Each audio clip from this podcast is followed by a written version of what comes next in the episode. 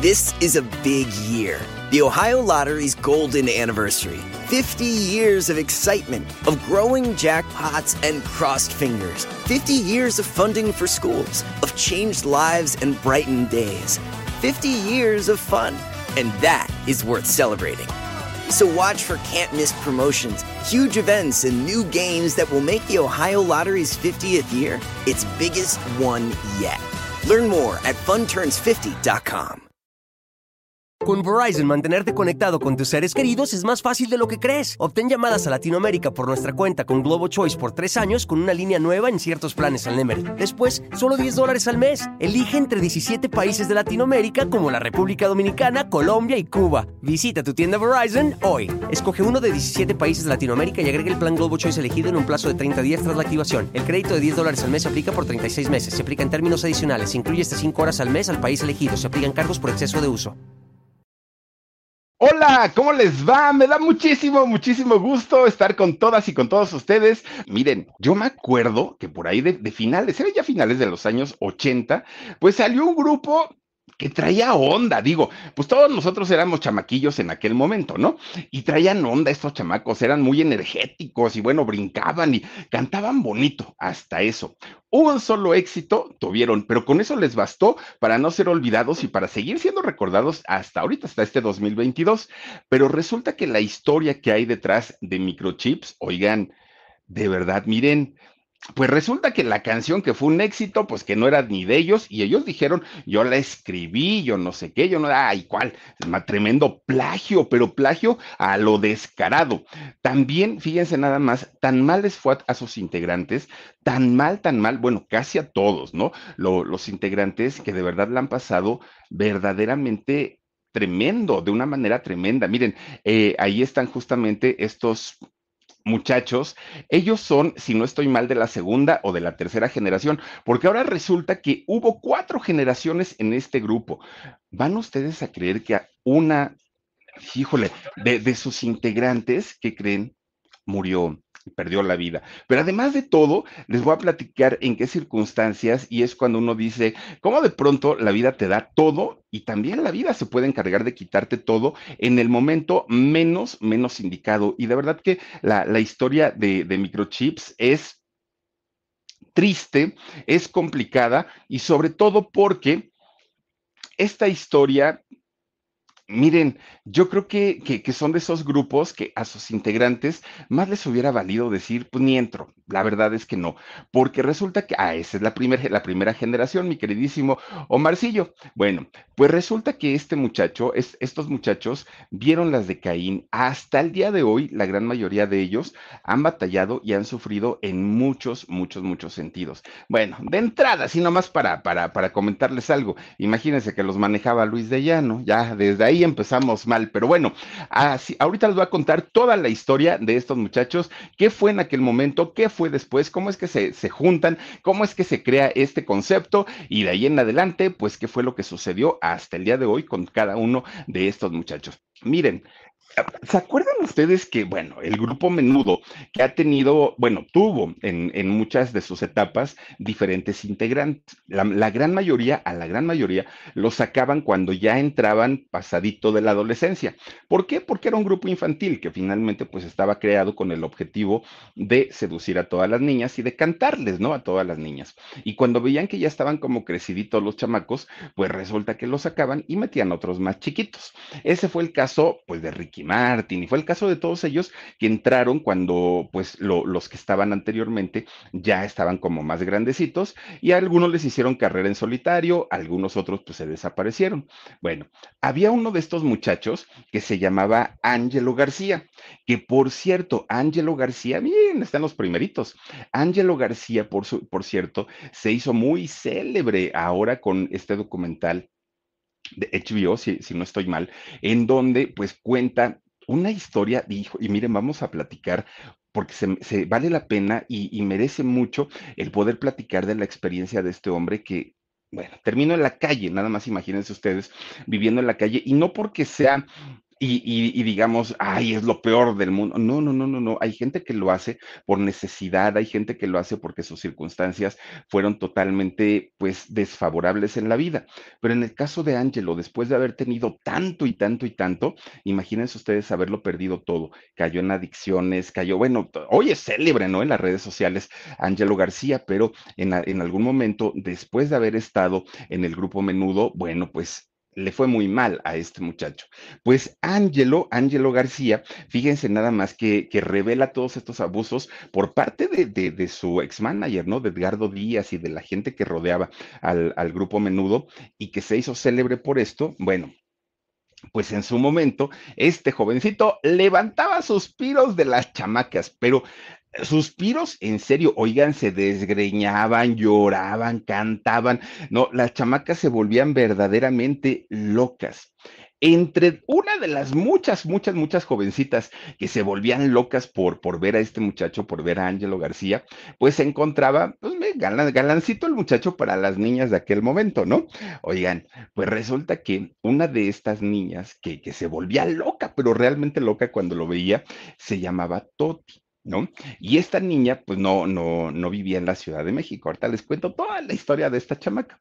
Pues resulta que esta niña que un día fue a verlos en, en concierto, ya regresando del concierto, pues agarra su diario y se pone a escribir lo que para ella en aquel momento había sido la experiencia más bonita, más bonita de, su vida, que había sido ver, aunque sea de lejitos, a Angelo García. Bueno, pues esta historia se convierte en canción, que nosotros la conocimos como la canción de Angelo. Hoy comienzo a escribir mi diario. ¿Se acuerdan de esa canción? Bueno, pues resulta, miren, esta canción se hizo un tremendo éxito a finales de los 80, pero de verdad, a, pesar de que sonaba muy infantil y la letra era muy infantil, sonaba en las estaciones de, pop de jóvenes de, de, aquellos años. Y les estoy hablando de un radio éxitos, de un radio hits, de un este, 97.7, de, de un radio variedades de aquellos años. Bueno, ahí sonaba esta canción. Y miren, pues ya que estamos hablando de Edgardo Díaz y de todas las marranadas que les hizo a estos pobres muchachos, pues también vamos a hablar de un poquito del rey del playback, ¿sí? Del mismísimo don Luis de Llano. Oigan, tan célebre este hombre, ¿no? Que, que ya se sabía y se sabía desde hace mucho tiempo todo, todo, todo lo que hacía, pero no había habido una persona que levantara la voz y que dijera o lo señalara como un Y es que no se les puede hablar de otra manera y no se le puede decir de otra manera de un hombre cuarentón 39 años tenía, sí, pero de un hombre cuarentón contra una niña de 14 años. O sea, digo, nos espantamos mucho de lo de Sergio Andrade y sí, efectivamente, era espantoso, ¿no? El conocer y, y, el saber todas estas historias, pero conocer después la historia de un Luis de Llano que embaraza a Sasha Sokol, que la hace abortar, y que muchos años estuvo tapada y callada esa historia. Híjole, ahora que ya se supo y que Sasha tuvo el, valor, tuvo la valentía de poder hablarlo y de poder sacarlo, porque debió haber sido una información que le quemaba por dentro. Y ahora poder expresarlo independientemente, a la demanda que pueda proceder o no pueda proceder, finalmente yo creo que como una depuración de, sus ideas y de sus emociones, yo creo que para eso le ha servido muchísimo a, Sasha Sokol. Pero imagínense nada más, una niña de 14 años ¿qué caramba vas a ver del amor y de... No, no, no, no, a esa edad están para soñar en el amor, no para vivirlo todavía. Y, resulta que este tipo, ¿no? Luis de Llano, ah, que ya anda feliz de la vida por todos lados, ¿eh? Un, un Luis de Llano al día de hoy, pues imagínense nada más haber haberse aprovechado de esa infancia y de esa niñez, bueno, pues el caso de Luis de Llano está muy, muy, muy ligado. Y vean nomás una belleza esta, esta muchacha que al día de hoy, Sasha sigue siendo una mujer elegante, sigue siendo una mujer muy, muy, muy bonita. Bueno, pues resulta que Luis de Llano no solamente creó y manejó a muchos artistas como Timbiriche, a muchos artistas como Cava, muchos artistas, ¿no? Y muchos grupos. No, no, no. A Luis de Llano se le conoce dentro de la industria también como el rey del playback. ¿Y por qué? Pues porque la gran mayoría de sus, de, de sus grupos en realidad no cantaban. En realidad era nada más caras bonitas, hijos de sus amigos, de sus compadres, de sus socios, y pues que él les armaba un grupo para finalmente en algún momento hacerlos disque cantar. Bueno, pues miren, Así como Televisa o como eh, Emilio Azcárraga Milmo se declaró un día eh, soldado del PRI, de la misma manera Luis de Llano ha sido de los soldados más fieles a Televisa durante muchos, muchos, muchos años. Y es que, miren, también, así como le hemos echado y como le hemos tirado muchísimo a Luis de Llano, creo que también hay que reconocerle que ha sabido dónde y de qué manera hacer negocio, que no es lo mismo buscar gente talentosa, no, pero donde encuentra una minita de oro, Luis de Llano sabe explotarla y explotarla en todos los sentidos, explotarla desde no hacerle sus pagos, explotarlo desde hacerlos trabajar desde que sale el sol hasta que se, se oculta, explotarlos en todo sentido. Él para eso tiene talento, Luis de Llano, eso indiscutiblemente. Bueno, eso lo aprendió, obviamente, pues de, su papá, don Luis de Llano Palmer, este español que eh, pues viene, él, él, si no mal recuerdo, ingeniero, arquitecto, el papá de Luis de Llano, don Luis de Llano Palmer, alguna de estas profesiones tenía y resulta que cuando llega a México, pues se integra primero a la radio y se convierte en, unos en un pionero de la producción radiofónica y posteriormente en un pionero de la producción televisiva, don Luis de Llano Palmer un nombre. Con Verizon, mantenerte conectado con tus seres queridos es más fácil de lo que crees. Obtén llamadas a Latinoamérica por nuestra cuenta con Globo Choice por tres años con una línea nueva en ciertos planes al Nemer. Después, solo 10 dólares al mes. Elige entre 17 países de Latinoamérica como la República Dominicana, Colombia y Cuba. Visita tu tienda Verizon hoy. Escoge uno de 17 países de Latinoamérica y agrega el plan Globo Choice elegido en un plazo de 30 días tras la activación. El crédito de 10 dólares al mes se aplica por 36 meses. Se aplica en términos adicionales. Se incluye hasta 5 horas al mes al país elegido. Se aplican cargos por exceso de uso muy talentoso, sí, pero además de todo, le tocó la época en la que cualquier persona podía hacerlo siempre y cuando lo aprendiera el oficio de la producción de televisión o de radio, porque no había tantos profesionistas como los hay ahora en periodismo, ciencias de la comunicación, eh, todas estas profesiones. Antes no. Entonces, pues obviamente se iba aprendiendo sobre la marcha, ¿no?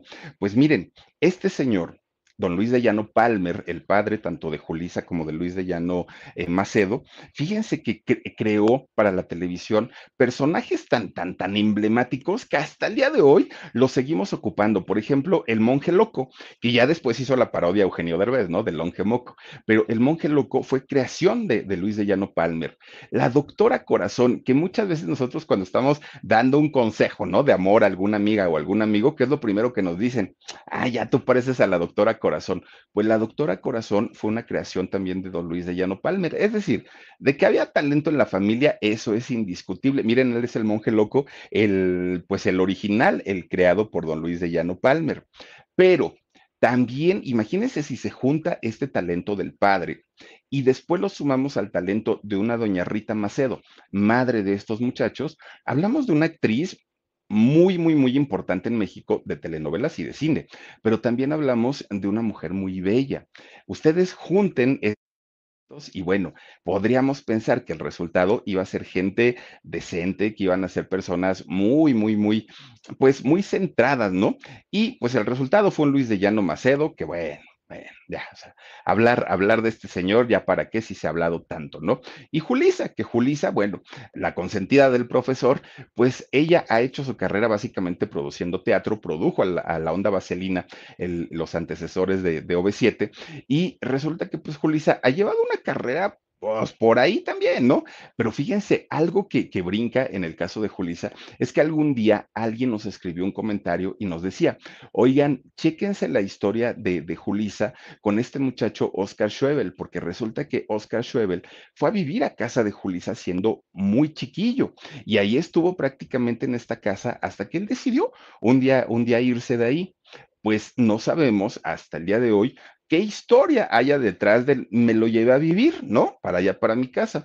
Pudo haber sido como una madre, pudo haber sido como una, una amiga, pudo haber sido, sí, pero conociendo la historia de la familia de Llano, oigan, ya da miedo. La verdad es que ya, ya no es así como decir, ay, la familia de Llano, qué, qué hombres y mujeres tan generosos y todo, ya da miedo al día de hoy. Bueno, esa es otra historia y ojalá no nos enteremos de que al fregaderas pasaron en esa casa también, porque ya sería el colmo verdaderamente. Pero bueno, pues resulta que Fíjense que este hombre, Luis de Llano, durante mucho tiempo se le adjudicó o se le, se le dio el crédito como el hacedor, el formador del grupo Microchips. Fíjense que no fue así. Luis de Llano sí produjo microchips, Luis de Llano sí eh, tuvo muchísimo que ver en la promoción, obviamente, pero todo lo hizo con una condición, no crean que fue de cuates, de amigos, y no, no, no, no, no. Dijo, sí, los apoyo, pero, y ahí viene el pero, ahorita les voy a platicar todo, ¿no? Porque todos los grupos, Fresas con Crema, Timbiriche, Garibaldi, todos los grupitos que hizo Luis de Llano, ah, se llevó también su, su participación, no crean que era también como, como de buena persona bueno, pues resulta que todos sus, productos de Luis de Llano eran productos rentables, vendibles, pero no podemos decir talentosos. Digo, el talento es otra cosa. ¿no? Eh, por ejemplo, cuando, cuando sale Parchís allá en España, dijo, ¿y en México qué hago? Ay, pues la copia, vamos a hacer Timbiriche, que le resultó muy bien. Y Timbiriche vendió mucho más que Parchís, Timbiriche duró muchos años más que Parchís, le fue muy bien. Pero, pues así como que originalito, originalito, no, no, no, no, no. Fíjense que de, de, las cosas a lo mejor más reconocidas para Luis de Llano fue aquel, la organización de aquel festival de Avándaro, eso sí, se le reconoce a Luis de Llano haber traído a cuánta gente, haber reunido a cuánto público, aunque también hubo desórdenes en este, eh, en este festival, pero bueno, fue algo inusitado, fue algo jamás antes visto y Luis de Llano fue de los principales promotores y, e impulsadores de, este festival. Pero bueno, pues resulta que fíjense, Luis de Llano, ahí está el Festival de Avándaro y ahí está Luis de Llano, miren más viendo toda su creación. Oigan, pues resulta que Luis de Llano no crea microchips, Luis de Llano no idea el concepto microchips. Esto fue muchísimo más, bueno, fue, no, les iba a decir muchísimo más antes, no, esto, esto fue antes todavía de conocer a Luis de Llano. Gracias, Marina Molina, besotes, muchísimas, muchísimas gracias. Fíjense que la historia de este grupito, de este, digo grupito porque eran niños, ¿no? En aquel momento, inicia en el estado de Coahuila, en, al norte de México. Resulta que en Torreón, para ser exactos, lo que le llamamos la, la, comarca lagunera, ¿no? La zona de la laguna, en este lugar, en este sitio, había una familia, como muchas, como muchas otras. Pues resulta que en esta familia había cuatro hijos, cuatro niñitos, ¿no? Pues ellos estaban ahí en escalerita. Miren, resulta que todos estos niños eran hijos de un cantante de, allá del norte del país llamado Javier Willy. Y resulta que Javier Willy era un, músico, pues afamado, por lo menos ahí en el, en el norte del país. Y este hombre, Javier Willy, tocaba también en un grupo que se llamaba Los, los Cuatro en Concierto. Y este grupo de Los Cuatro en Concierto tuvo su reconocimiento también en el norte del país y les iba pues, pues, más o menos. Pero además este hombre llamado Javier Willy, miren claro, lanzó algunos, algunos discos en solitario, grabó también con, con el disco Los Cuatro en concierto y también eh, alternaba sus actividades con cargos públicos allá en el municipio, ¿no? De, bueno, en el, la presidencia municipal, bueno, es que, es que no sé, sí debe haber sido presidencia municipal de allá de la comarca lagunera, bueno, de allá de Torreón. Bueno, pues resulta que él era como Sergio Mayer, hagan de, pero él sí trabajaba. Hagan de cuenta que era como promotor de la cultura y de eventos artísticos allá en, en la comarca lagunera al norte de México.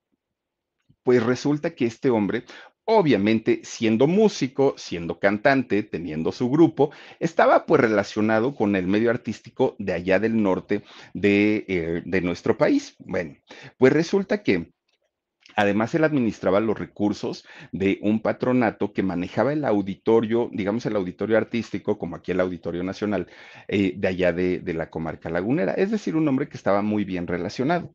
Y fíjense ustedes que él se da cuenta que sus hijos los cuatro chamacos, dos niños y dos niñas, eran muy talentosos en la cuestión musical. Y era lógico, ¿no? Pues el, señor siendo músico, este Javier Willy, pues obviamente veían los niños todo el tiempo ensayar a su papá, era muy común. Y además, pues cuando llegaba algún artista importante, siempre los llevaba a los niños para que lo vieran, siempre, siempre artista que fuera, ¿no? Siempre los niños viajaban con, bueno, iban con el papá para ver este tipo de espectáculos. Entonces, cuando Javier Willy se da cuenta que sus hijos tenían talento, él los impulsa y aparte, pues él era impulsador también ahí mismo en la comarca lagunera con otros talentos. Él decía, ¿por qué no impulsar a mis hijos? Y entonces los chamaquillos, desde muy chiquitos, muy, muy chiquitos, se rodearon de instrumentos reales, no de juguete. Entonces les compró que si el bajo, la batería, esto, aquello, todo, a los chamacos, ¿no? Entonces los niños, pues no tenían como la necesidad porque el señor trabajaba mucho, pero tocaban porque les gustaba a los niños, ¿no? Pues ellos estaban felices de la vida, eran como mini músicos los chamacos en aquel momento.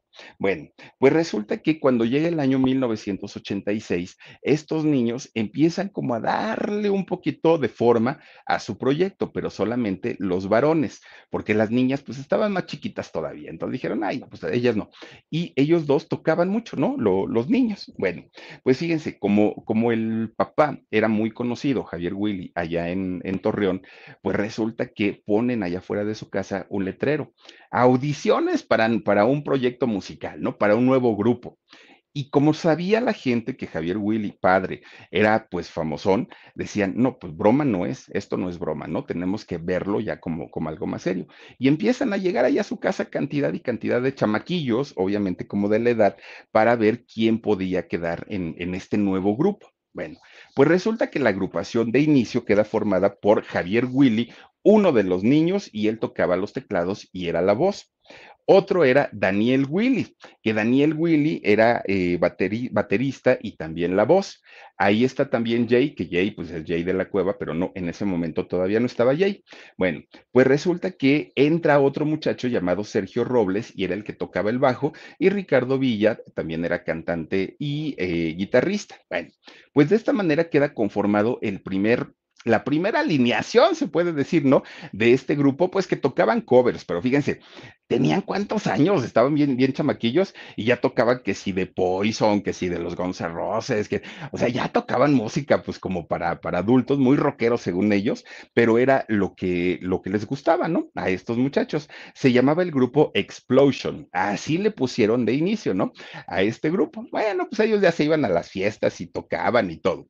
Pues de repente un día, con Verizon, mantenerte conectado con tus seres queridos es más fácil de lo que crees. Obtén llamadas a Latinoamérica por nuestra cuenta con Globo Choice por tres años con una línea nueva en ciertos planes al Nemery. Después, solo 10 dólares al mes. Elige entre 17 países de Latinoamérica como la República Dominicana, Colombia y Cuba. Visita tu tienda Verizon hoy. Escoge uno de 17 países de Latinoamérica y agrega el plan Globo Choice elegido en un plazo de 30 días tras la activación. El crédito de 10 dólares al mes se aplica por 36 meses. Se aplica en términos adicionales. Se incluye hasta 5 horas al mes al país elegido. Se aplican cargos por exceso de uso anuncian que allá en Torreón iba a llegar un músico famoso, un músico reconocido y en el mundo de, los músicos, pues más conocido todavía, ¿no? Se trataba de Javier de la Cueva, Javier de la Cueva papá, que por cierto, Javier de la Cueva padre, eh, él, estuvo en los hooligans, fíjense, ¿se acuerdan ustedes de agujetas de color de rosa? Bueno, él perteneció a este grupo, ¿no? del rock de los 60, imagínense nada más, Javier de la Cueva.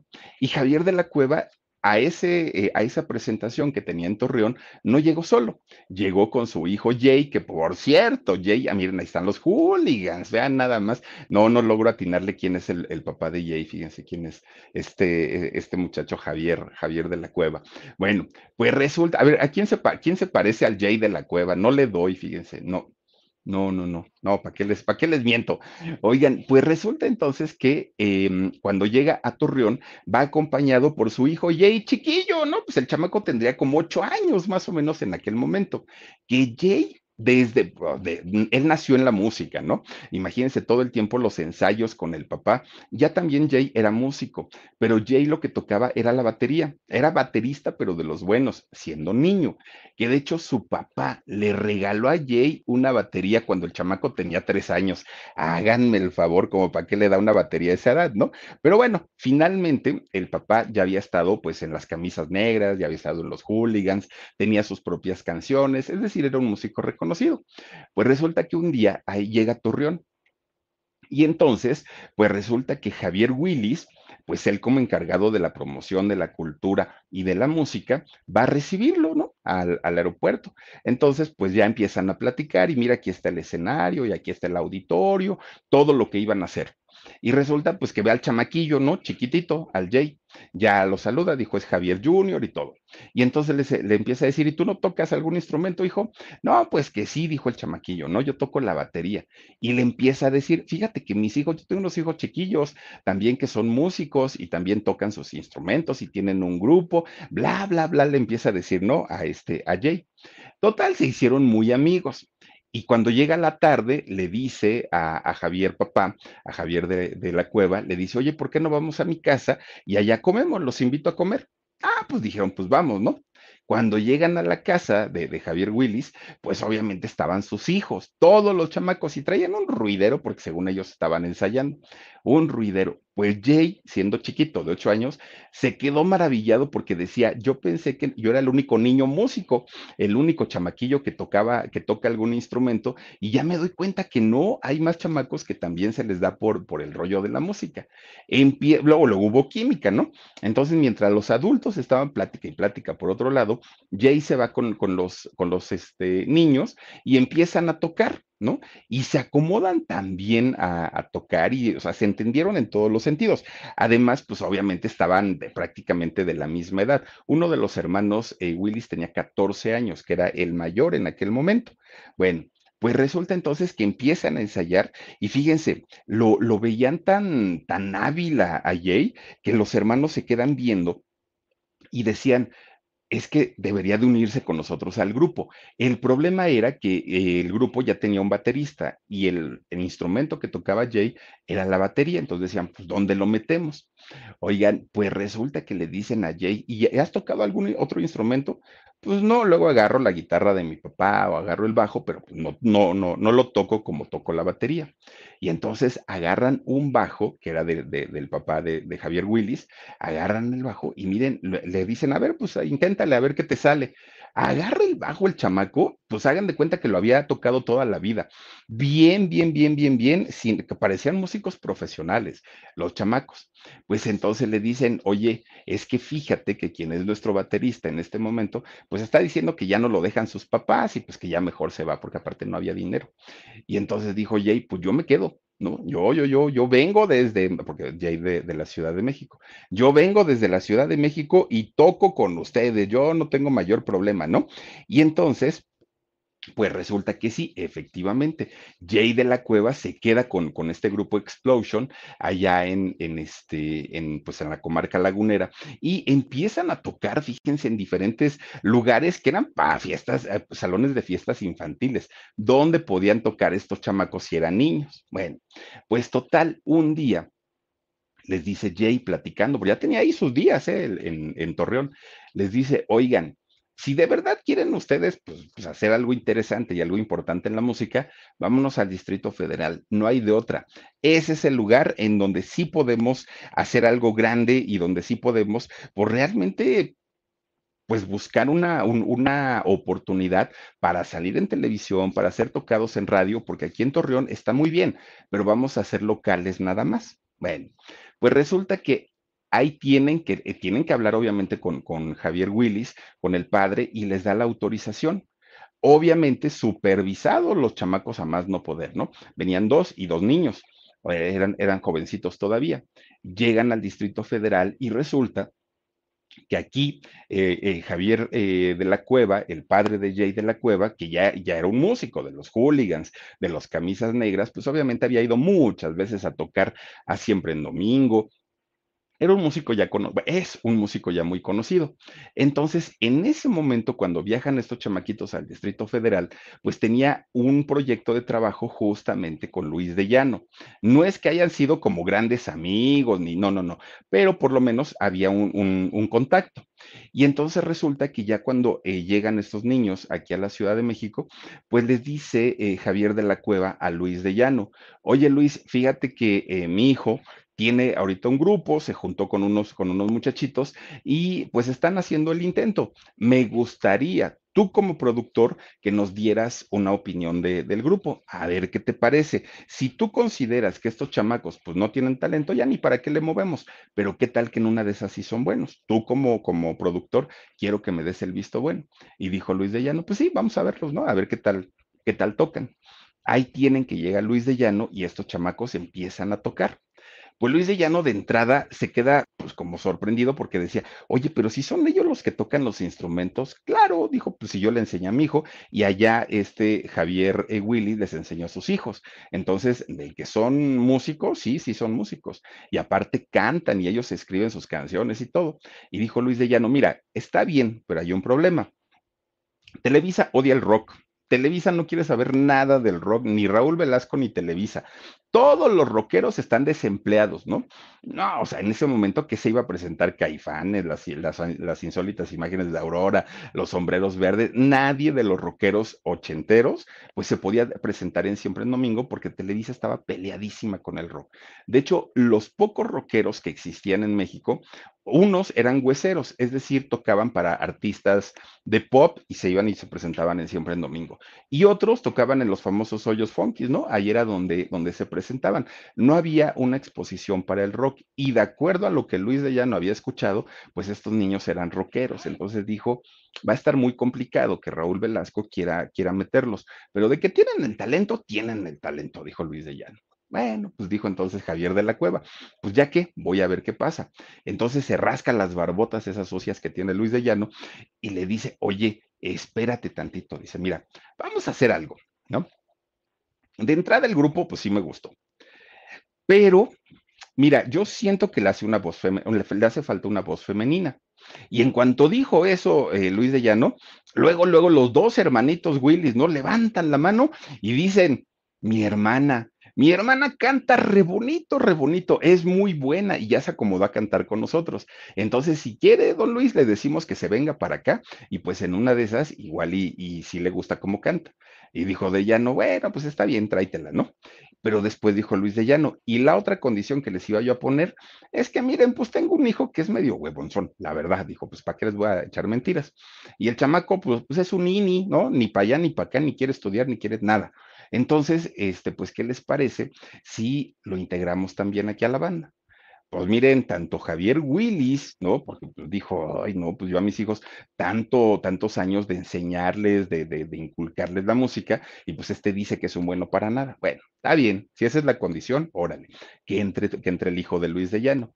Y le preguntan a Javier de la Cueva, pues dijo, bueno, pues, mira, Luis, pues tú eres el que va a producir, el que va a poner también la, la lana de entrada, pues adelante, que entre tu hijo el hijo de Luis de Llano, Luis de Llano Jr., eh, lo apodaban Tito. Entonces entra el, hijo de Luis de Llano, Tito, y también entra Toti, ¿no? De la hermana de, de los muchachos Will. Con Verizon, mantenerte conectado con tus seres queridos es más fácil de lo que crees. Obtén llamadas a Latinoamérica por nuestra cuenta con Globo Choice por tres años con una línea nueva en ciertos planes al Nemery. Después, solo 10 dólares al mes. Elige entre 17 países de Latinoamérica como la República Dominicana, Colombia y Cuba. Visita tu tienda Verizon hoy. Escoge uno de 17 países de Latinoamérica y agrega el plan Globo Choice elegido en un plazo de 30 días la activación. El crédito de 10 dólares al mes se aplica por 36 meses. Se aplica en términos adicionales. Se incluye hasta 5 horas al mes al país elegido. Se aplican cargos por exceso de uso. Una vez que ya están todos en, en, bueno, estaban, de hecho, faltaba la niña que llegara todavía de Torreón entran al estudio de grabación, se ponen a producir lo que sería su primer disco, los niños eléctricos, todo estaba, pues digamos, ahí fluyendo, ¿no? Iba funcionando, pero les faltaba material. Acuérdense que antes los discos traían mínimo 12 canciones, mínimo. Y era porque los discos eran los famosos LPs, yo tenía el grandote, y eran los LPs y tenían, tenían el lado A y el lado B. Entonces, pues normalmente tenían seis canciones de un lado, seis canciones del otro. Entonces, pues faltaba una y decían, híjole, pues nomás no, ya le rascamos por todos lados y nomás no le hallamos, ¿no? Y eso sí, querían canciones originales, no querían covers, no querían nada. Que ese, sí fue un mérito de Microchips, ¿eh? no meter eh, covers eh, durante sus grabaciones. Bueno, pues resulta que decían, ¿y ahora qué hacemos? ¿Y ahora qué hacemos? En eso llega la niña, llega Toti, ¿no? Ya se integra, ya conocía obviamente a sus hermanos y conocía a Jay de la Cueva. Al que no conocía era a Tito, Tito de Llano. Bueno, pues total, dijo, bueno, pues ya está bien, ¿no? Me, quedo en el grupo, vamos a ver qué sale. Pero resulta que decían, veía eh, Toti, veía que batallaban mucho porque les faltaba una canción y no le hallaban y no le hallaban y no le hallaban. Entonces Toti un día dice, oigan, pues yo escribí una canción, ¿Cómo que tú? Sí, yo tengo una canción. Es que un día, y que le cuenta Luis de Llano, es que un día que cree, fíjese que mi papá, que es promotor de la cultura y de, y de la música allá en Torreón, pues él manejaba pues a todos los artistas cuando llegaban a la ciudad, ¿no? Los, los recibía y todo el rollo. Y les enseñaba el auditorio y dónde iban a tocar y todo el asunto. Entonces resulta que un día mi papá me dijo, te tengo una sorpresa, Toti. Pues dime, papá, mi papá sabía que a mí me gustaba muchísimo menudo. Entonces me dijo, ya ves que van a venir los menudo. No, pues que sí. Entonces, estos chamacos se van a presentar en el auditorio y quiero que, vayas conmigo a su concierto. Obviamente en zona VIP, bueno, ya sabrán, ¿no? Pues era finalmente el influyente el señor. Y resulta que lleva a la hija y cuando salen los menudo, bueno, la chamaquilla, miren, se desgreñaba de la emoción, ¿no? Pero en especial por un integrante, era Ángelo García. Estaba enamoradísima de él, ¿no? Pero en pues, su, su, primer amor ella tenía ocho años. Eh, no, cuando lo vio tenía seis años, ya en el grupo tenía ocho. Bueno, pues resulta que cuando lo vio, la niña desmayada, bueno, ahí un show, ¿no? Y entonces cuando termina el concierto, se va para su casa. Toti. Y resulta que ahí agarra su diario y empieza a escribir, querido diario, hoy te quiero contar que conocí al amor de mi vida. Le, cuenta toda su historia al, al, famoso este, diario. Oigan, pues resulta que de ahí le cuenta toda esta anécdota Toti a su papá, a Javier Willis, y entre los dos se ponen a escribir una canción. Una canción que pues salió el, el famoso Ángelo, ¿no? Y, fíjense que ah, todavía cuando la presentan la canción y le dicen a Luis, mira, esta es la canción y así está la música y todo, pues, pues dijo Luis de Llano, oye, esto suena bastante, bastante bien, está, está muy, muy profesional, todo, todo, todo, pues, pues suena bastante, bastante padre. La graban, graban la canción la lanzan como primer sencillo, oigan, nunca se imaginaron, yo creo, el éxito que les iba a implicar el, el haber lanzado Angelo, una canción que, ya les digo, ¿Era de corte infantil? Sí, pero sonaba en las estaciones juveniles, en las estaciones de pop y se convierte en un éxito. Muchos, muchos compramos, ¿no? El disco de los niños eléctricos, les fue súper bien. No, no, no, no, no. Promociones, giras pagadas, la banda empezó a crecer en muchos sentidos. Le, les fue increíble, la verdad, con, con, este disco y se da a conocer, además de todo, la, la voz tan bonita de esta niña Toti. Bueno, pues sorpresa y chasco.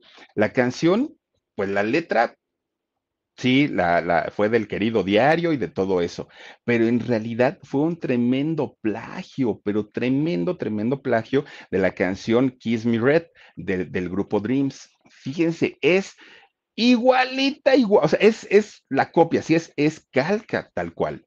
Lástima que, que, en aquel entonces pues no había San Google, ¿no? Para poder este, checar y verificar, pero en realidad poca gente fue la que se dio cuenta que estos niños, bueno, y obviamente los adultos habían robado y habían plagiado esta canción, la canción de, de Angelo. Bueno, el nombre y parte de la historia pues era distinta, pero ya ni siquiera hablamos de, los acordes musicales, hablamos de una copia fiel de lo que había sido pues la canción de, de, del grupo Dreams, esta canción de Kiss Me Red, y resulta que pues pasó la, la canción, nunca se les hizo por lo menos ahí un, un pleito, supongo yo que ya después al ver la, la disquera del grupo Dreams que habían vendido mucho, seguramente les reclamaron derechos de autor y todo, pero en aquel momento se pensó y se creyó que era una canción original y que los chamaquillos eran muy este, talentosos y que la niña cantaba precioso, sí, pero habían plagiado esta canción. Bueno,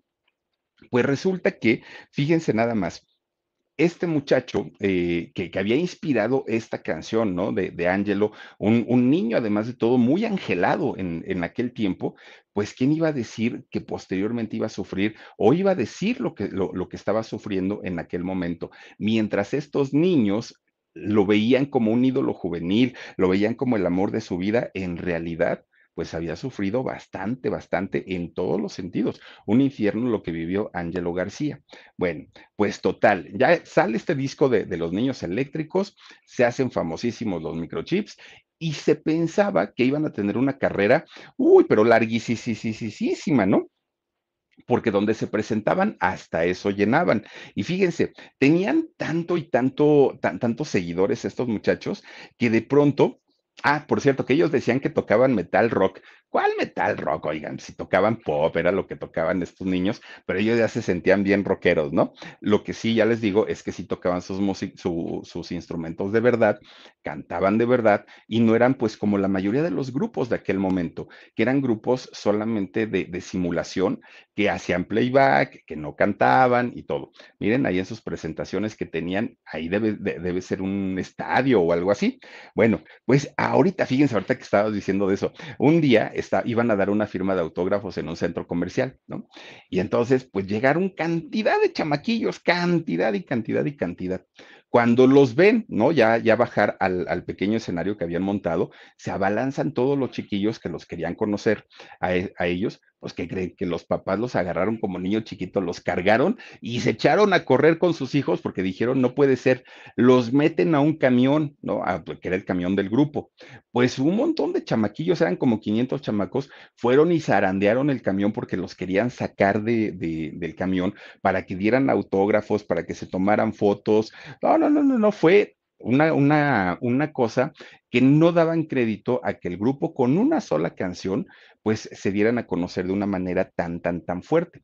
Subieron muchísimo y claro, la promoción que les dio Televisa, que les dio Luis de Llano, tuvo mucho que ver, ¿no? Influyó, pero también los niños sí tenían su talento. Bueno, pues resulta que cuando estaban preparando su segundo disco, de la nada, así de la nada, los hermanos Willis salieron los tres, Toti y Daniel y el otro, ahí no me acuerdo cómo se llamaba, Javier, creo que también se llama el otro.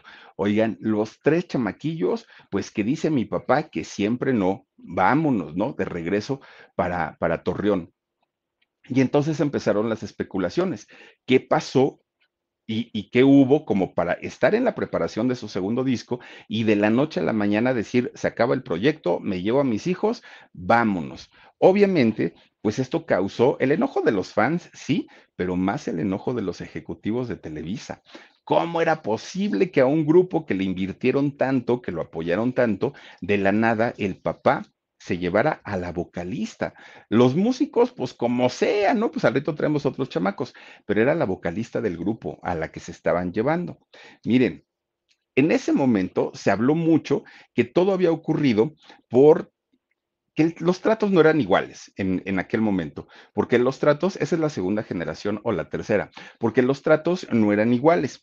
Fíjense, de, de hecho se comentaba que eh, pues obviamente Luis de Llano le daba un trato preferencial a su hijo, a Tito. Y por otra parte, pues decían, y es que en el caso de, Jay de la Cueva, que su papá también fue un músico muy, muy, muy famoso, pues también recibe ciertos beneficios. Pero a los niños eh, Willis, que, que pues vienen desde Torreón, que no son conocidos, que no tienen como tantos contactos, pues como que el trato no es igual, se habló también de diferencias de pagos. Bueno, era una cosa, pero todo era especulaciones. En realidad no se sabía qué era lo que pasaba en aquel momento. Con Verizon, mantenerte conectado con tus seres queridos es más fácil de lo que crees. Obtén llamadas a Latinoamérica por nuestra cuenta con Globo Choice por tres años con una línea nueva en ciertos planes al Nemer. Después, solo 10 dólares al mes. Elige entre 17 países de Latinoamérica como la República Dominicana, Colombia y Cuba. Visita tu tienda Verizon hoy. Escoge uno de 17 países de Latinoamérica y agrega el plan Globo Choice elegido en un plazo de 30 días tras la activación. El crédito de 10 dólares al mes aplica por 36 meses. Se aplica en términos adicionales. Se incluye hasta 5 horas al mes al país elegido. Se aplican cargos por exceso de uso. Pues había dos opciones nada más, ¿no? Una, o deshacían el grupo totalmente o buscaban pues otros integrantes que reemplazaran a los que habían salido y deciden justamente la segunda opción, meter nuevos integrantes. Ahí sí ya viene la otra generación. Mariana Navarro, una, una jovencita, una muchachita, y Jorge Mercado, este, fueron los, eh, y Tomás Pérez, fueron los que llegan a, suplir a estos tres niños que se habían ido. Bueno, total se integran y fíjense que empiezan a sacar, bueno, de hecho casi, casi luego, luego sacaron un, un sencillo, el Batimix, que en aquellos años estaba apenas recién salidita la película de Batman y por eso sacan este disco aprovechándose, ¿no? Del momento de la película y de la euforia y todo eso. Bueno, pues resulta que con este segundo disco, nada, sin pena ni gloria, lo exitosos que habían sido con el primero, pues aquí en el segundo nada.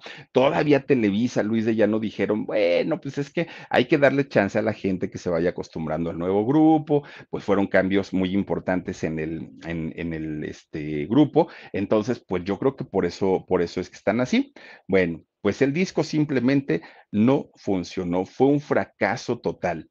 Y entonces, cuando todo mundo decía, es que ¿por qué sacaron a los hermanos Willy? Pues ellos en realidad eran muy buenos. Es cuando finalmente el padre de estos muchachos sale a hablar. Bueno, de hecho lo comentó en, en corto, entre amigos, y dijo pues que no, no se habían cumplido los tratos que les habían dicho. De entrada les dijeron, que para, eh, él puso como condición, ok, yo dejo a mis hijos que vayan y hagan el grupo, pero yo no quiero que ellos dejen de estudiar. Entonces Televisa les dijo, no se preocupen, vamos a contratar maestros particulares para que ellos les den clases a los niños y no se pierdan pues su escuela. Pero recordemos que la gran mayoría de los hijos de los artistas de Televisa, pues eso les dijeron, vamos a darles un maestro particular y la mayoría no tienen ni la secundaria. La gran mayoría de todos estos eh, muchachos y no la tienen pues porque Televisa no cumplió. Claro, que para la gran mayoría de ellos, como sabían que se iban a dedicar a esto y que no iban a necesitar eh, estudiar, pues ahí lo dejaron, ¿no? Y pregúntenle a la gran mayoría, no tienen ni la secundaria, pero el papá de estos niños, Willis, dijo, no, no, no, a mis hijos, pues sí, al ratito cuando el grupo se acabe, ¿qué van a hacer? Sin primaria, sin secundaria, y que ese, ese trato que además estaba por escrito en un contrato, no se había cumplido. Bueno, eso fue una. La segunda era que ya les estaban exigiendo que se trajeran de Torreón a vivir a los tres niños Willy a, la Ciudad de México y pues el papá dijo, no, yo no voy a dejar mi trabajo allá, que aparte me va muy bien y tampoco voy a trasladar a mi mujer y a, empezar una vida nueva porque no era la idea y porque no era el acuerdo. Entonces, como todo me lo están incumpliendo, pues prefiero llevármelos, ¿no? Y que, que se, se queden las cosas en santa paz se lleva a sus hijos y pues aquí quedan pues estos muchachos que nada más no daban una, ya habían sacado un disco, ya habían sacado otro disco y nada de nada. Bueno, pues, ¿qué pasa con estos hermanos eh, Willis? Allá en, Torreón, el papá dijo, bueno, tampoco es que vayamos a dejar la, la, música. Si a ustedes les gusta, ¿por qué no armamos a un, un, grupo nuevo? Así como armaron el primerito y ya les funcionó porque no armamos otro. Armaron un grupo que se llamaba Rod Kids y entonces con este grupo integran a la cuarta hermanita, a la más chiquitita. Entonces ya era un grupo familiar, ya era un grupo de cuatro. El papá deja todo, todo, todo lo que hacía su, trabajo para el gobierno, para la promoción de la cultura y de la música, y se dedica a representar a los hijos, y además, pues obviamente él sabía cómo, cómo hacerlo y a darles difusión, le invierte sus ahorros para grabarles un disco, en fin, hace todo lo que pudo, pues obviamente él confiando en el talento de sus hijos que ya habían sido famosos, ya habían estado en la televisión. Pues resulta que el grupo fue un fracaso total, pero fracaso, o sea, de, esas de que no vendieron ni cinco discos. Fue horrible, ¿no? Horrible porque pues el señor invirtió todo y todavía les grabó un segundo disco. Sacaron el primero, no les fue bien, sacan el segundo y les fue peor. Pero todo fue, pues, ¿por qué creen? Gracias al veto de Televisa. Porque Televisa, que tiene filiales prácticamente en todo el país, pues ellos sim simplemente dijeron, hay un grupito que se llama lo, los, este, los Rock Kids y por favor no me los toquen en radio, en televisión, cero entrevistas, cero todo, estaban vetados. y por ese veto los chamacos pues nomás no pudieron, no hicieron carrera dentro del mundo de la música. Aquí en la Ciudad de México, los nuevos microchips, que solamente tenía dos integrantes originales, que era Jay de la Cueva y otro de los, de los originales, pues ya con sus nuevos, ¿no? Eh, compañeros, pues le intentaban, le intentaban y nada. Salen e, estos mismos integrantes que habían entrado y meten a otras dos chicas, Yanni Contreras y Jessica eh, pues resulta que tratando ellos como de, buscar la forma de que vuelvan a ser comerciales aún con el apoyo de Televisa, no logran vender nada, no logran hacer que el grupo despegue. Fue bastante, bastante frustrante, ¿no? Sobre todo para Luis de Llano.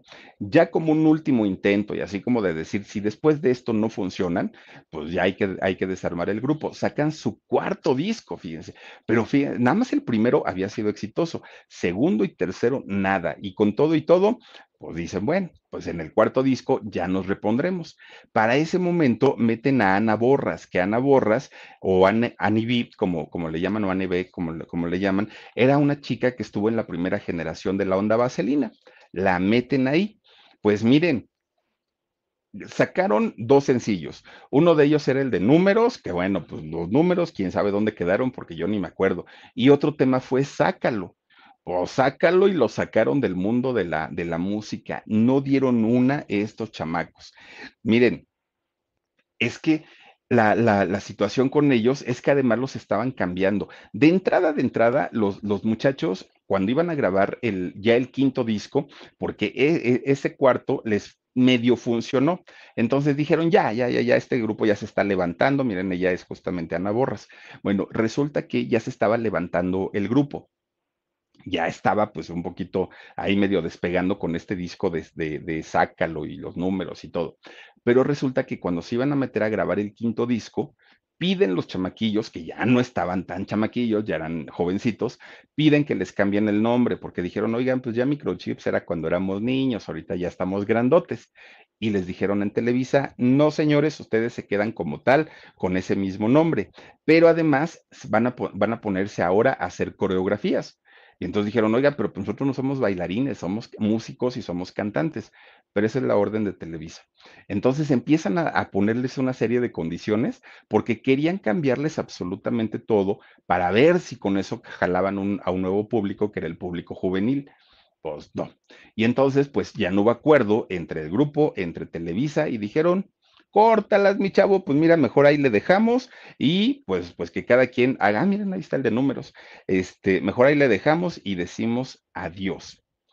Pues bueno, ¿Qué fue de los integrantes de Microchips después de haber pasado por, por este grupo? Miren, pues yo creo que de todos, el más conocido indiscutiblemente, pues es Jay de la Cueva, ¿no? Este muchacho que pues es músico, productor, eh, compositor y que ha pasado por diferentes bandas, ha estado en Titán, ha estado en Molotov, fíjense, ha tocado con Molotov, ha estado, este, pues obviamente en, Moderato, ha estado por ahí en Fobia. Hombre, si este muchacho ha, ha vagado por todos todo, a las víctimas del doctor Cerebro, por ahí también estuvo tocando con ellos. Un muchacho talentoso, eso indiscutiblemente. En el caso de Toti, de esta niña que, pues, la, la, del famoso Ángelo, Fíjense que ella, después de salir de Microchips, entra a este grupo de Rod Kids que, que, el que produjo su papá. Pero resulta que el grupo se convierte en un tremendo fracaso, no sucede nada con ellos, y la niña, que pues imagínense una niñita de 8 años, famosísima, pues no supo lidiar con la fama.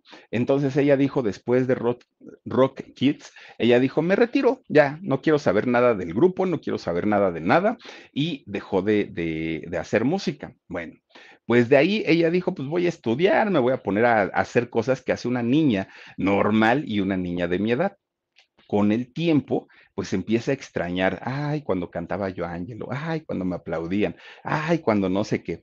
Bueno, pues resulta que habla con sus papás y les dice, oigan, ya lo pensé muy bien y pues que sí quiero seguir en la música.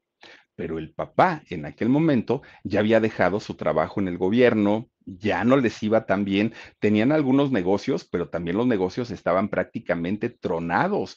Ya no les estaba funcionando nada, ya no tenían dinero. Y entonces el papá le dijo, hija, pues aunque yo quisiera, no puedo apoyarte, no tengo dinero. Entonces vamos a hacer algo, Toti. Mira, ponte a estudiar eh, normalita la escuela, haz una carrera universitaria y después de eso yo busco la manera para que hagas una carrera en la música.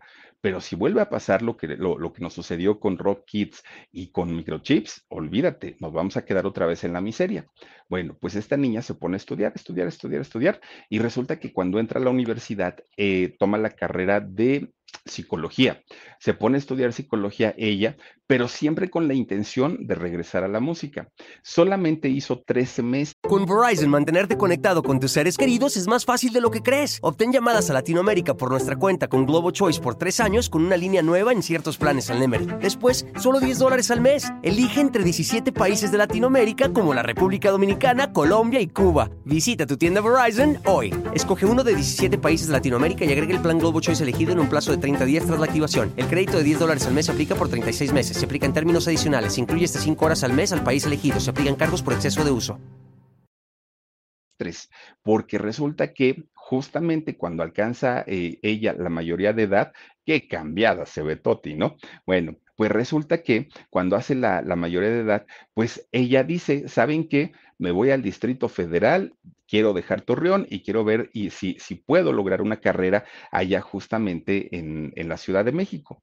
Bueno, lo primero que hace Toti cuando llega a la Ciudad de México, pues no conocía a nadie, a nadie. Pues dijo, ah, lo único que conozco es a Luis de Llano. Entonces voy a verlo y a ver si él me puede apoyar para hacer una carrera en solitario. Lo fue a ver y el otro con su carota, ¿no? ¿Qué quieres? No, don Luis, es que mire, que yo, que acá, que tal, tal. Luis estaba muy enojado por cuando se habían ido eh, de, del grupo. Y entonces le dice, pues mira, yo apoyo no te puedo dar, la verdad, ¿para qué te voy a echar mentiras? No, no te voy a dar apoyo. Lo más que puedo hacer por ti es darte unos vales para que vayas a comer allá a Televisa, ¿no? Entres al comedor de Televisa y ahí comas. Pero pues no, no, no, no, no hay nada. Pues Toti, que no tenía dinero porque sus papás no le mandaban, porque no tenía el apoyo, pues dijo, pues venga, don Luis, pues déme lo, los, este, los boletitos para, para cambiarlos por comida ahí en Televisa. Bueno, pues total, ella siguió insistiendo con Luis de Llano, Toti. Y entonces ya estaba este señor hasta el gorro, ¿no? Y le dice, ¿sabes qué? Yo tengo ahí una escuela, ¿no? Que es para cantantes y todo, pues te voy a dar una beca para que te metas a estudiar ahí canto. Y a ver, y le dijo, oiga, don Luis, pero pues si yo ya estuve en microchips, yo ya canté, yo ya grabé discos, o sea, pues no me diga que me va a meter a una escuela. Bueno, ¿la quieres o no? Sí, le dijo ella. Bueno, pues vete a conceptos y ahí, ya saben que el otro con sus conceptos, ¿no? Vete a conceptos y ahí que te prepare. Bueno, pues esta niña no tenía dinero ni para comer, ni para la renta, ni para nada, nada, nada. Estaba muy mal y no quería regresar a Torreón porque su papá se lo, se lo había advertido. Toti, vete, pero en menos de dos meses ya te veré aquí de regreso, porque las cosas no son como tú piensas, no son, la vida no es fácil. Y la niña no quería regresar porque decía, no, yo no quiero regresar fracasada. Pues total, un día había un coreógrafo ahí en, en, este, en conceptos y entonces le dice, Toti, fíjate que yo hago las coreografías para las, las porristas del Club Necaxa, el, el, club de fútbol. Entonces, ¿por qué no te metes como, como, ay, ¿cómo se llama? Porrista, dice, para, para el Necaxa. Y entonces Toti dijo, ay, no, la verdad es que pues yo quiero cantar, yo no me veo bailando y ahí con las pompas estas. No, la verdad es que no. Pero resulta que por esos días, fíjense que Toti, pues pensando en si iba a entrar o no iba a entrar al, al pues dijo, voy al cine, ¿no? Pues, total, voy a ver una película ya para relajarme un poquito. Va al cine, sale de la función y para un taxi. Para un taxi y el señor se le queda viendo de arriba abajo, el taxista. Todavía era un bochito. Se mete ella a tomar el taxi, esta muchacha, oigan, no el taxista la, quiso abusar así tal cual. Ella se defendió a rasguños, a mordidas, a patadas, como pudo, se defendió esta muchacha. Logra salir sin, sin causarle mayor problema. Ya no quería vivir sola, pero además de todo, ya estaba muy, muy cansada de que pasaba el tiempo y nada más no le resultaba la, la carrera. Bueno, Ahí en, conceptos conoció a Facundo, cuando Facundo apenas empezaba también, quería despuntar, conoció a Claudia Lizaldi, cuando también Claudia, bueno, antes de que estuviera trabajando en Canal 11. Entonces un día Facundo le dijo, mira, si no quieres vivir sola, vete a la casa de mis papás, ellos viven solos, vete a vivir con, con ellos y pues ya, o sea, les haces compañía. Se fue a vivir todavía con, con los papás de Facundo, esta niña Toti, tratando de quedarse todavía en la Ciudad de México. Pero después del, intento de abuso, que para ella fue un trauma espantoso, dijo, no, ya no, o sea, ¿para qué? Le habla a su hermano Daniel y su hermano Daniel le dice, oye Toti, fíjate que, aquí en Monterrey están solicitando una vocalista para un, este, un bar. Le dijo, ¿por qué no te vienes? Y aquí ya estamos más cerca, cuidamos de ti. Dijo Toti, pues lo voy a pensar. Total, que le acepta el, ofrecimiento al coreógrafo. Se pone a trabajar de, porrista del, Necaxa, pero todo lo hizo pues nada más por mera necesidad. En realidad no había pues un, gusto por el baile, solamente era, era, era la necesidad. Se da cuenta que tampoco era lo suyo y se va para Monterrey, haciéndole caso a su hermano. Y entonces empieza a trabajar en, un bar, empieza a trabajar como vocalista, pero fíjense que en este lugar cantaba todas las canciones que a ella no le gustaban, eran las que le daban como repertorio. Dijo, bueno, pero le pagaban muy bien. Entonces en este bar duró 15 años trabajando. 15 años estuvo ahí la muchacha, pero en ese tiempo ella juntó su dinerito, se, se grabó su disco, ella misma lo promocionaba, buscaba la manera, pues obviamente, de estar este, yendo a los medios allá del norte del país y se hizo conocida Toti allá en el, en el norte sobre todo. En la ciudad o digamos del centro hacia el sur, pues poca gente la, la conoce y conoce del trabajo, pero en el norte se ha hecho un trabajo ella solita, ella se produce, ella escribe, ella todo, hace prácticamente todo y es una mujer independiente, o ya de 40 años, ¿no? La Toti, pues, pues no le ha ido nada mal, pero no ha tenido un solo éxito, uno, que ustedes digan, ay, mira, es el éxito de Toti más que Angelo. De hecho, ahí en el bar siempre le piden que cante Angelo y antes se enojaba, hasta que alguien le dijo, oye, Toti, ¿no te has puesto a pensar que tú eres parte, les guste o no, del mundo de la música en México? Entonces, ¿para qué te enojas cuando te piden Angelo? Hoy se lo piden y ya se pone a cantar, ¿eh? Ya no tiene mayor, mayor problema. También ya es empresaria. Fíjense que con, con un amigo puso una tienda de ropa y de accesorios para mujer y pues también ella con eso se, se defiende. Sigue cantando Angelo todavía porque ella pues vive en, eh, más bien trabaja en los bares y donde va a tocar, donde va a cantar, siempre cierra con esa canción, obviamente con una versión ya, ya de, modernona, ya más rockera, y canta bien todavía esta muchachita, ¿eh? Toti, Toti Willy.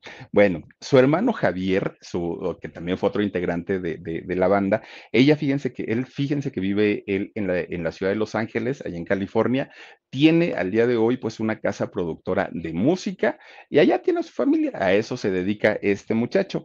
Daniel fíjense que eh, es baterista de Polanca, bueno, en la, en la banda de, de, Polanca y ha recorrido prácticamente todo el mundo y es un músico bastante, bastante reconocido.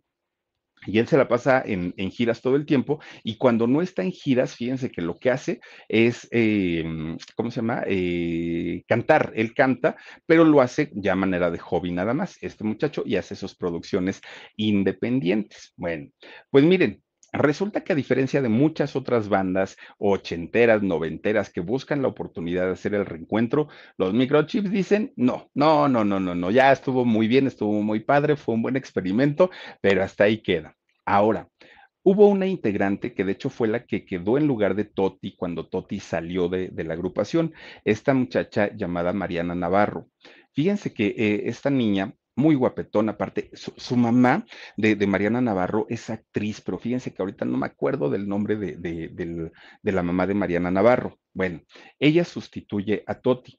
Fíjense que siendo muy jovencita, muy, muy, muy jovencita, a Mariana Navarro le detectan insuficiencia renal empieza a padecer con este tipo de problemas desde las diálisis, una, una cosa espantosa y sobre todo para una mujer y, para una persona tan jovencita.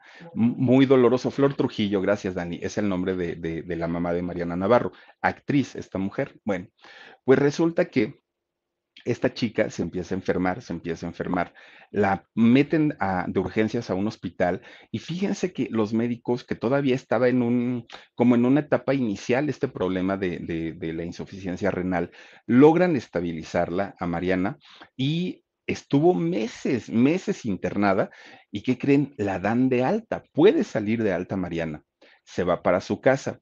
Y le dijo el doctor, Mariana, por favor, reposo total y absoluto, porque tu salud está muy, muy, muy, eh, pues desgastada. Y entonces Mariana dijo, está bien, pero Mariana necesitaba trabajar. No podía ella quedarse en casa porque la situación económica estaba verdaderamente crítica. Y es que después de haber estado meses en un hospital, imagínense, cuando ella sale, dijo, ¿y ahora qué hago? Entonces, con, con todo el problema que tenía de recuperación, se sale a buscar trabajo Mariana. Pero estamos hablando de la época de la pandemia. Entonces, pues se contagia de COVID. Y resulta que el COVID, que, aparte de, las primeras personas en, enfermarse, eh, le, empieza a, dar la enfermedad, pero además como ya tenía un problema, que era el problema de la de, del, ¿cómo se, de, insuficiencia renal, pues resulta que Mariana murió. Mariana pierde la vida el año pasado, de hecho, fíjense que, que, muere y fue pues muy triste porque además de todo, pues su pérdida no fue una, una situación que se comentara, ¿no? entre los medios, a pesar de que esta chica pues había sido y había formado parte de, pues, de esta agrupación. Tenía 40 años Mariana Navarro cuando desafortunadamente pierde la vida a causa del COVID, sí, pero también a consecuencia de esta insuficiencia renal que había padecido pues durante mucho tiempo y que la había hospitalizado a esta niña desafortunadamente, pues sí, en el grupo Microchips, pues ya ocurrió pues el primer deceso y algo fue algo muy triste y muy lamentable por lo joven que era eh, esta muchacha, independientemente a su belleza, independientemente al, talento que, que, que haya tenido, pues una mujer muy joven y sobre todo, pues imagínense qué situación estaría viviendo como para, a pesar de las indicaciones del médico de decirle que no saliera, ella lo hizo por necesidad y miren en qué vino a terminar todo el asunto, algo muy, muy, muy lamentable. Y pues bueno, un grupo que sí, un solo éxito tuvo microchips, dirían por ahí tres, ¿no? Números y el de Sácalo, pero pues esos digamos que son de chocolate.